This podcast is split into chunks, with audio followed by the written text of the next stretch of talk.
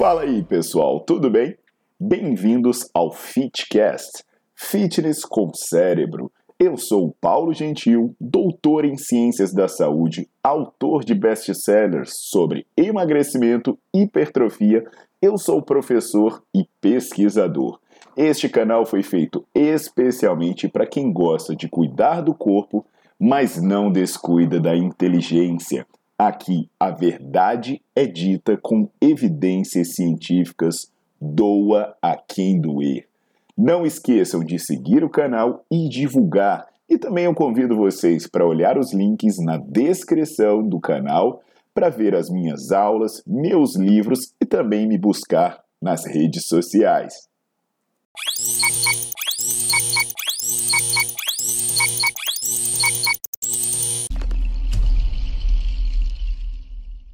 E aí, galera, tudo jóia? Aqui é o Paulo Gentil, doutor em Ciências da Saúde, né? Professor de Educação Física. E hoje eu vou falar sobre supino, dar uma, dar uma conversada sobre variações de supino, até para complementar um pouco do que eu falei sobre a falta de necessidade de variar exercícios, essa questão de trabalhar partes diferentes do músculo entender. Ó, quem passou ali, bonitão do Paulo. entender um pouco como funciona essa questão e o que vale a pena e o que não vale a pena fazer na musculação. Então, eu, eu já peço para deixar o seu like no vídeo, para botar para seguir o canal, para se manter atualizado, né? E depois que assistir, dá uma navegada no meu canal, você vai ver que tem muito vídeo legal sobre fatores importantes associados à prática de atividade física, musculação, alimentação e por aí vai. Mas vamos nessa! Bem, pessoal, a questão né, é que o tempo todo aparecem pessoas perguntando como trabalhar é, partes diferentes do músculo, como mudar a forma do músculo, modelar, até... Às vezes eu explico, né? Eu me lembro que, pô, tem um vídeo aqui que eu explico que glúteo, glúteo caneleira é a bosta. Aí aparece alguém dizendo, não, mas ele é para é modelar, ele não é para hipertrofia. Então, assim, Falando sério, essa questão de modelar músculo não existe. A turma tá achando que músculo é, é, argila, né? É aquelas massinhas coloridas de criança que você vai dando forma. Isso não existe. Você olhar as fibras, como acontece o mecanismo de hipertrofia, isso não quer dizer que você intencionalmente vai conseguir mudar a forma do seu músculo, né? Aí quando você vê esses absurdos, ah, vamos fazer esse aqui para fazer a voltinha do quadríceps, vamos fazer esse aqui para arredondar o bumbum, para fazer o bico do bíceps, o miolo do peito, poxa, é, é, você fica até sem saber por onde começar, porque a raiz dessa construção teórica, ela é, é, é, é sem fundamento, né? Ela é louca por si só. Então, um exemplo clássico que eu vou usar aqui para bater esse papo com vocês, né? Num vídeo anterior eu falei sobre puxada, e eu vou falar sobre peitoral, porque tem uma crença maior desse negócio de diferentes feixes, coisas do tipo. E aí eu já peço para vocês, principalmente assim, se você for estudante e profissional da área de saúde, para vocês olharem as aulas no, no meu Nerdflix, que é um conteúdo assinado, que são mais de 100 aulas que você tem lá, para vocês entenderem a fundamentação da coisa. Mas uma das coisas que eu começo a explicar para vocês, eu também falo isso no meu livro Bases Científicas do Treinamento de Hipertrofia. Mas uma coisa que vocês precisam entender logo de cara, né, é que quando você pensa em uma unidade motora, que é o, o, a unidade de contração do músculo, que é um neurônio que inerva várias fibras, um neurônio ele inerva milhares de fibras.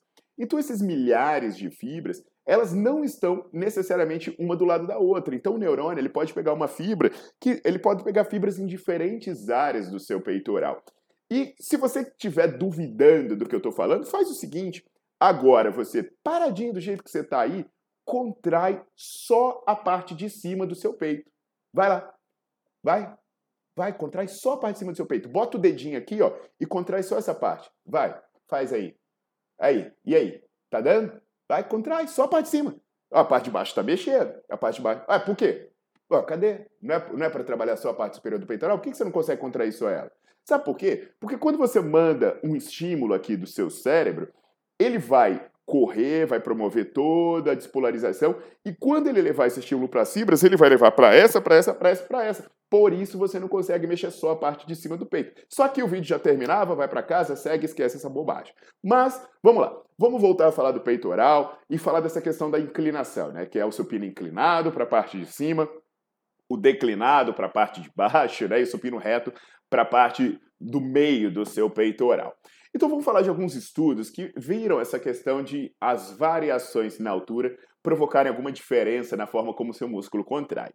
Os estudos, no geral, eles não reportam diferença entre variações na inclinação do supino e você fazer um, uma maior contração das fibras de um determinado segmento. Por exemplo, essa questão da parte superior ativar mais entre o supino reto e o supino inclinado, tem um grupo do, do Chris Barnett, que é da Universidade de Queensland, na Austrália, que não verificou nenhuma diferença. Pior ainda, né, tem um estudo como da dupla do, do Stephen Glass e do Ty Armstrong, que são de, da Universidade de Nebraska, que eles não encontraram diferença nem entre o supino inclinado e o supino declinado. Tem também que encontra diferença, tem, como por exemplo, uh, o, o, estudo do Arthur Trebs, do Joshua Luxack, que eles encontraram diferença, mas eles só encontraram diferença quando a inclinação do supino começou a ser maior do que 40 graus. Aí agora vem a questão: mesmo que houvesse consenso na literatura dizendo que a inclinação traz uma, um maior recrutamento de unidades motoras em um determinado segmento do seu peitoral, a gente precisa lembrar que as modificações no sinal eletromiográfico, apesar de serem importantes para entender como o exercício funciona, elas por si só não definem se o músculo vai crescer e, não andam, e nem dão a magnitude de como isso vai crescer. Ou seja, o que a gente precisaria é de estudos que mediram o crescimento em determinadas regiões do músculo. Agora, nesse sentido, o único trabalho que eu conheço né, foi uma dissertação de mestrado do Cristiano Guini, que foi orientado por um grande pesquisador brasileiro, que é o Ronei Pinto, que é da Universidade Federal do Rio Grande do Sul, em que eles fizeram o crucifixo e eles analisaram a hipertrofia na parte externa costal e na parte clavicular do peitoral. E basicamente, as duas partes hipertrofiaram a mesma coisa, na casa dos 17 a 20%. E aí alguém pode se questionar aqui, Ué, então se eu fizer supino reto, eu hipertrofio a parte superior? Sim, volta três casas lá para o começo do vídeo. Você consegue contrair a parte de cima do peito sem contrair a de baixo? Você consegue contrair a de baixo sem contrair a de cima? Você não consegue. Então as fibras vão trabalhar todas como se fosse uh, uh, um conjunto. Então entende isso. Essa história, né, de dividir o peitoral igual açougueira, né? Parece aquelas fotinhas de boi picanha, cupim, colchão mole, colchão duro. Pô, isso não existe. Essas inclinações de, de supino, se elas fizessem realmente uma hipertrofia diferenciada, isso não ia ser perceptível ao olho nu. Então não teria como mudar a forma do músculo. Então essas variações de exercício, elas têm muito mais a ver com questão prática, sabe? Por exemplo, ah, Uh, eu tenho um desconforto no ombro, eu não quero que a pressão suba tanto na cabeça. Cara, é isso, eu vou usar o teste porque eu estou treinando sozinho. Cara, não é esse Kama Sutra que o nego tá fazendo, que tem mil variações, mil posições, as coisas mais malucas por tudo. Então entende que é mais uma questão prática, é mais uma questão prática. Você pode fazer os exercícios variados, mas para atender questões práticas.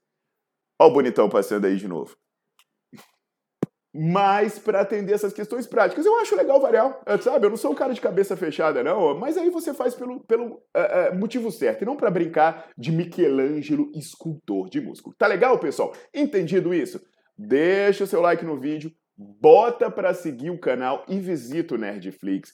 Porque, caramba, lendo as aulas, vendo as evidências científicas, na boa, você que é profissional, você que é estudante, você já vai estar mil passos à frente dessa grande massa de pessoas que não entendem o que usar a ciência para trazer bons resultados para as pessoas que te procuram.